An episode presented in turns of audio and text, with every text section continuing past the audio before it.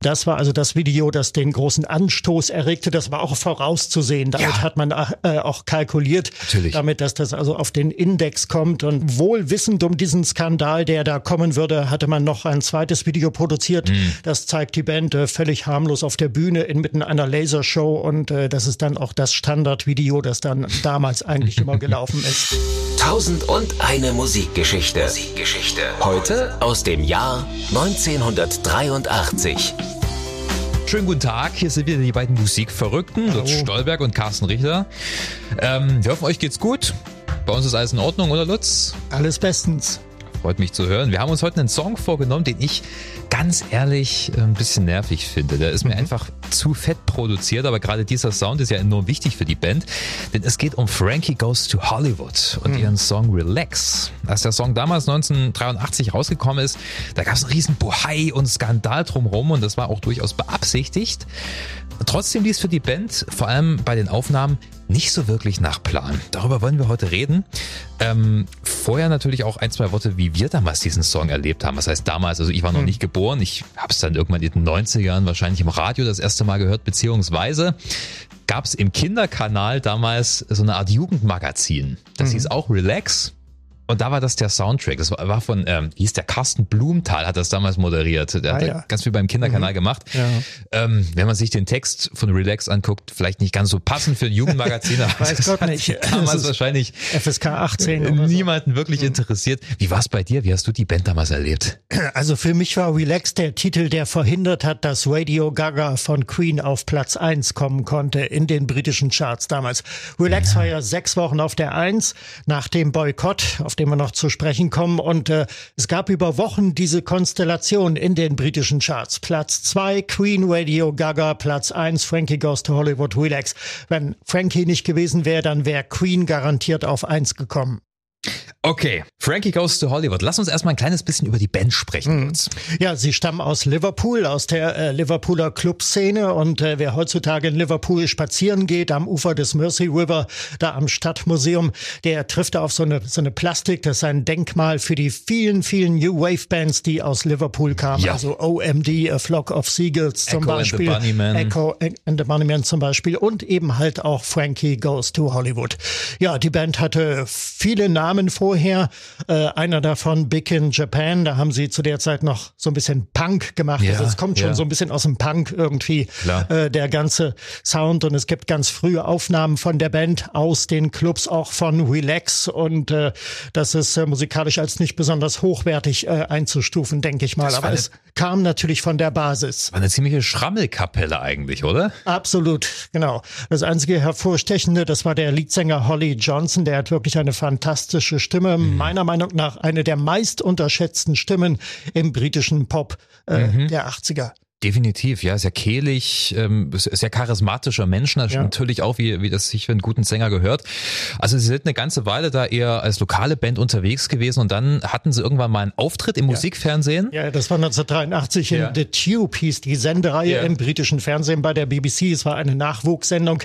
Im Radio sind sie auch aufgetreten bei John Peel, die legendären John Peel Sessions. Klar. Und das hat äh, Trevor Horn, der Produzent, mitbekommen und der fand äh, Relax, das Stück, das hat irgendwas. Er meinte, es war im Ursprung mehr ein Jingle als ein Song, aber er meinte, er könnte da irgendwas draus machen. Für, für ihn war es ein sexy Track. Ja. Wie er sagte, er verglich das so ein bisschen mit dem Potenzial von I Can't Get No Satisfaction von ja. den Rolling Stones, das ja auch irgendwie auf den Unterleib, auf sexuelle zielte, Klar. wenn natürlich auch viel, viel subtiler. Ja, Trevor Horn, muss man sagen, war kein Unbekannter. Also er hat früher ähm, bei Yes gespielt, die Buggles, Video Kills to Radio Star ja. ist natürlich äh, das bekannteste damals äh, Ende der 70er gewesen. Genau. Und dann hat er sich in den 80ern so, so eine Meisterproduzenten gemausert, oder? Ja, er hat ein eigenes Plattenlabel gegründet, ZTT, Sengtum Tam, wird das, glaube ich, ausgesprochen. Ja, ja. Genau, und ähm, ja, stand ähm, für markige, bombastische Produktion und da kam für ihn Frankie Goes to Hollywood ganz richtig äh, Ja, es gibt ja so, so den, das geflügelte Wort, also Trevor Horn war der Mann, der die 80er erfunden hat. Ja. Hat für Frankie Goes to Hollywood wollte er einen ganz großen Hype, den Hype der 80er da auch produzieren. Das hat ja zumindest für die Dauer von ein, zwei Jahren dann auch funktioniert. Ja, also überall, wo Trevor Horn seine Finger im Spiel hatte, ähm, klang es immer sehr wuchtig. Ja, ja, dieser typische 80er-Sound. Fette Schlagzeuge, viel mhm. Halt drauf, mhm. Synthesizer. Ähm, das bekommt man natürlich auch auf Relaxed, das heißt auf der ersten Single von Frankie Goes to Hollywood, ähm, extrem mit. Aber es war ein steiniger Weg bis dahin, oder? Ja, das kann man wohl sagen. Ähm, das Lied ist im Oktober 1983 herausgekommen. Hm. Zunächst hat sich eigentlich kein Mensch dafür interessiert. Zur Jahreswende ungefähr landete das Stück dann auf Platz 35 der britischen Charts. Das war, glaube ich, die Einstiegsposition. Dann hat ein äh, Disc-Jockey namens Mark Reed, also ein Rundfunkmoderator, festgestellt, dass die Platte irgendwie obszön ist. Und äh, zwei Tage später wurde das Stück dann äh, auf den Index gesetzt bei der BBC wegen des schweinischen Textes. Und ähm, von Platz 6 bis dahin hatte sich die Single inzwischen vorgearbeitet, schoss sie dann aufgrund yeah. des Boykotts auf Platz 1 und blieb dort eben sechs yeah. Wochen lang. Bevor wir über diesen Boykott sprechen und den Songtext, ähm, ich finde interessant, äh, der, der rein Entstehungsprozess des Songs. Mhm. Die haben ja ewig im Studio dran gewerkelt, oder? Ja, also die Musiker von Frankie Goes to Hollywood, wir sprachen schon über die musikalische Minderwertigkeit, die fühlten sich mit dem Perfektionismus von äh, Trevor Horn maßlos überfordert. Das war überhaupt nicht äh, ja. zu bewerkstelligen. Darum hat äh, Trevor Horn zunächst die Begleitband von Ian Dury ähm, engagiert. Die ja. ja, genau. Und die haben dann eine äh, erste Version eingespielt, aber Trevor Horn war damit auch nicht äh, ja. zufrieden. Das klang ihm irgendwie noch nicht wuchtig genug. Ja, es, es hat mich auch gewundert, weil äh, Blockheads, Ian Dury, das war ja, ja auch also New Wave-ig, genau. schon sehr schrullig britisch. Äh, passt ja überhaupt nicht in dieses Synthie-Pop-Konzept. Nee, äh, weiß Gott nicht. Und daraufhin hat äh, Trevor Horn dann eigene Begleitmusiker äh, engagiert. Er hat auch einen Großteil der Instrumente äh, selber gespielt und, und der Mann, der, der diesen maßgeblichen Keyboard Sound äh, beigesteuert hat, wie wir ihn auch äh, am Anfang der Maxi-Single hören. Yeah. Der heißt Andy Richards. Das war ein ganz gefragter Session-Keyboarder in Großbritannien damals und ja. der hat äh, dem Stück auch so ein bisschen seinen Stempel aufgedrückt. Und von der Frankie Goes to Hollywood Band war im Prinzip bis auf Holly Johnson niemand mehr zu hören, oder? Ja, ich meine Paul Rutherford, hm. den zweiten Sänger und den Eintänzer bei Live-Auftritten äh, in der Band noch im Background äh, zu hören. Yeah. So leicht. Äh, ich vermute mal, dass er das ist. Aber ähm, Holly Johnson dominiert natürlich die ganze Geschichte. Eine Sache, die, mal abgesehen vom Text, äh, sofort auffällt und äh, in Erinnerung bleibt, ist natürlich dieses kraftvolle Wah! Und äh, dann noch dieses Swash-Geräusch. Ja, genau. Also es ist ein sehr markanter Titel. Auch dieser pumpende Beat, den yeah. Robbie Williams später kopiert hat in Rock DJ. Er hat es nicht gesampelt, aber er hat sich ganz offenkundig daran orientiert. Das stimmt, ja. Das ist, das ist mir aber nie aufgefallen, von, ja. Die Handschrift von äh, Trevor Horn ganz eindeutig. Und ähm, ja, dann dieses äh, Swash-Geräusch, das wir in dem Song drin haben, sowohl in der Maxi-Single, gibt ja sechs verschiedene Mixe von dem Stück, äh, als auch in der normalen Single-Version. Und das ist ganz interessant. Äh, da sind nämlich alle fünf Mitglieder von Frankie sind bei Trevor Horn gleichzeitig in seinen Pool gesprungen und äh, dieses Geräusch, wie alle fünf da ins Wasser plumpsen, das hat er gesampelt und hat es also verwendet, verwendet für diesen Song. Okay, dann lass uns mal einen Blick auf den Text werfen. Es ist ja schon ziemlich offensichtlich, dass es um Sex geht, ganz besonders um schwulen Sex. Give it to me now, shoot in the right direction, also da ist klar, worum es geht. Oder natürlich die einprägsamste Textzeile, relax, don't do it when you wanna come. Also sinngemäß übersetzt, entspann dich, tu es noch nicht, wenn du kommen willst. Es geht also um eine rausgezögerte Ejakulation und ähm, auch das Musikvideo, also es gab mehrere Musikvideos, aber ähm, das eine Musikvideo, das dreht sich komplett um die schwule Sadomaso-Szene. Genau, also das war der Regisseur Bernard Rose, der hat das Ganze in Szene gesetzt, im Grunde genommen eine Pissing-Party, um das mal beim Namen zu nennen, mhm. in einem schwulen Club. Und ähm, das war also das Video, das den großen Anstoß erregte. Das war auch vorauszusehen. Damit ja. hat man äh, auch kalkuliert, Natürlich. damit, dass das also auf den Index kommt. Und das ist auch in Deutschland in Formel 1 der Chartsendung damals, glaube ich, bloß ein einziges Mal gezeigt worden. Die kamen ja immer nachmittags, das ging natürlich irgendwie nicht. Und äh, dann ist das äh, Video auch nicht mehr gezeigt worden. Und ja, wohl wissend um diesen Skandal, der da kommen würde, hatte man noch ein zweites Video produziert. Da haben Godley and Cream die Herrschaften dann Regie geführt. Mhm. Das zeigt die Band äh, völlig harmlos auf der Bühne inmitten einer Lasershow. Und äh, das ist dann auch das Standardvideo, das dann damals eigentlich immer gelaufen ist. Wohlweislich schon äh, zeitgleich produziert.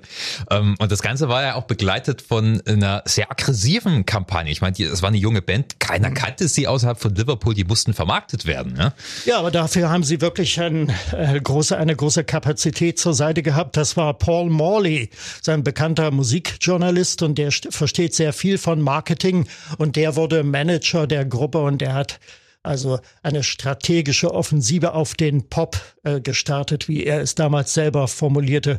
Wesentlicher Bestandteil war ähm, die Merchandising-Kampagne und auch diese Kampagne mit mit pseudo-intellektuellen Sprüchen die Frankie Say-Kampagne. Also äh, muss ja eigentlich heißen Frankie Say. Es ist ja mhm. grammatikalisch falsch, aber das erregt natürlich Aufmerksamkeit und so hat man äh, also die Frankie Say-Kampagne gestartet mit T-Shirts mit Sprüchen äh, wie zum Beispiel Frankie sagt bewaffnet die Arbeitslosen. Also so in die Richtung in die Richtung ging das dann ja, ungefähr. Ja. Ja, oder es gab äh, Werbung, ähm, Frankie Goes to Hollywood are coming, making Duran Duran lick the shit of their shoes.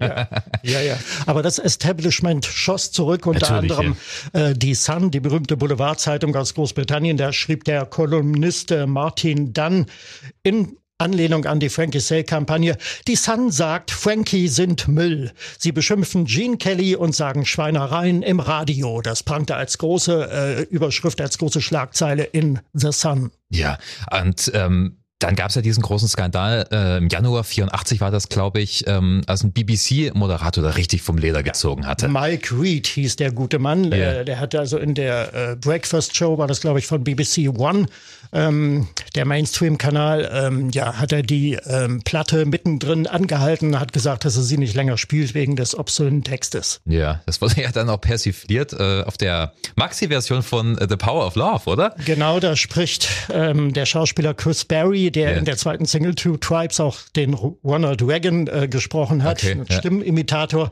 äh, der sagte auf das Intro von The Power of Love, uh, well, new in at number 35, it's Frankie Goes to Hollywood and Relax. I just take a look at the cover, I think it's obscene. This record is absolutely obscene. I'm sure I'm not gonna play this. Thank you and goodbye. Plattennadel abgesetzt. Ja. Äh, BBC und äh, eine Reihe anderer, vor allem staatlicher Radiosender, haben das ja boykottiert, hast du ja genau. schon gemeint. Ich glaube, John Peel hat es trotzdem gespielt. Aber John Peel mhm. hatte natürlich Narrenfreiheit beim BBC. Also ja, das absolut. ging trotzdem durch. Aber als sie dann gemerkt haben, was das für ein Riesenerfolg war, hatten sie es etwa ein Jahr später, glaube ich, da wieder aufgehoben, oder? Diese Band? Der, der Boykott ist zu Weihnachten 84 äh, aufgehoben yeah. worden. In der traditionellen Weihnachtsausgabe von Top of the Pops sind Frankie Goes to Hollywood dann mit Relax äh, wieder aufgetreten. Wie wir schon an diesem ganzen Skandal gesehen haben, war die Welt damals ein ganzes Stück spießiger und offen homosexuelle Bands haben ja teilweise regelrechte Schocks hervorgerufen. Frankie Goes to Hollywood war ja nicht die einzige Band, die das gemacht hat. Es Nein. gab eine Reihe, also vor allem im ja. Synthie-Pop-Bereich, die ähm, damit zumindest sympathisiert haben. Richtig, wobei Schwulenpop auch keine Erfindung, keine britische Erfindung der 80er ist. Es gab ja. äh, in den 70ern in New York City bereits äh, das Plattenlabel DiscoNet für schwule Popmusik. Da stand zum Beispiel unter Vertrag ein gewisser Sylvester, kennen wir mit You Make Me Feel, ein mm. Disco-Hit, hat Jimmy Somerville später gecovert und äh, Village People, die wir alle kennen. Das war ja. also diese bunte Kostümfest, was sie da auf der Bühne äh, veranstaltet haben, sollte ja auch eine eine Symbolgemeinschaft der Männer äh, darstellen und das war auch homoerotisch gemeint. Aber in der amerikanischen Subkultur, insbesondere in New York City, war das alles weniger verfänglich. In Europa ging man damit noch ziemlich äh, verklemmt um und darum gab es auch bei, bei der Entwicklung des schwulen Pop diese unterschiedlichen Strömungen. Also da hatten wir eine eher romantische Variante mit Soft Cell zum Beispiel. Mhm. Dann kam Jimmy Somerville Bronski Beat mit Small Town Boy, die das sehr, sehr sachlich äh, angegangen sind äh, das ja. Thema sozialkritisch und es gab eben diese rüde Masche, diese Haut drauf Masche mit Frankie Goes to Hollywood. Ja. Wie ging es dann eigentlich mit Frankie Goes to Hollywood weiter? Ja, es ist sehr interessant. Es erschien dann ähm, im Sommer die zweite Single, äh, Two Tribes. Die ist äh, von null an die Spitze der britischen Charts geschossen, hielt sich neun Wochen dort an der Spitze, also noch länger als Relax.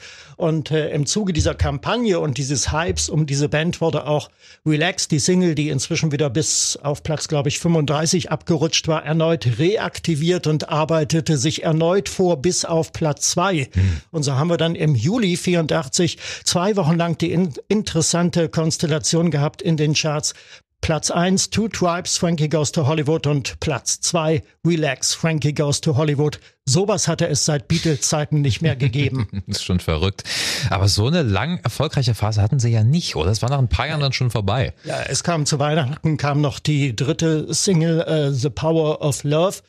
Dann im Frühjahr 85 eine weitere Auskopplung aus Welcome to the Pleasure Dome, dem ersten Album, das hm. zu Weihnachten 84 erschien war. Der Titelsong, aber der kam nur noch bis auf Platz zwei und dann haben sich eigentlich zu lange Zeit gelassen. Man hätte eigentlich in diesem Hype sehr schnell wieder ein, ein zweites Album nachlegen müssen, hm. hat sich da aber, damit aber ähm, fast zwei Jahre Zeit gelassen bis zum Herbst 86. Dann kam die zweite LP Liverpool und die hat schon nicht mehr so eingeschlagen. Ja, Holly Johnson hat ja dann danach äh, Solo-Karriere gestartet. Ja, genau. Und er musste sich aus den Verträgen rausklagen mit der Band. Es war inzwischen zu Streitereien gekommen ah, äh, über die musikalische Richtung, wohl auch äh, um die, die Rolle der Band, die also im Studio da kaum was zu sagen hatte, weil ja Trevor Horn das Geschehen diktiert hat. Und äh, da kam es also 1987 äh, zum Zerwürfnis und damit auch ähm, zum Aus für Frankie Goes to Hollywood. Ja, und, und, im Zuge des Gerichtsverfahrens, also wo sich Holly Johnson rausklagen musste aus den Verträgen, wurde dann auch offenbar, dass die Band, also zumindest bei den ersten Aufnahmen, kein einziges Instrument selber gespielt hat. Das haben wir damals, also zur Zeit, als Relax aktuell war, natürlich noch nicht gewusst. Okay, soviel zu Frankie Goes to Hollywood und ihrem Song Relax. 1001 Musikgeschichten. Heute aus dem Jahr 1983. So, ganz durch sind wir noch nicht, denn wir wollen uns ähm, unsere Plattengeheimtipps angucken. 1983, Lutz, was ist dein Tipp?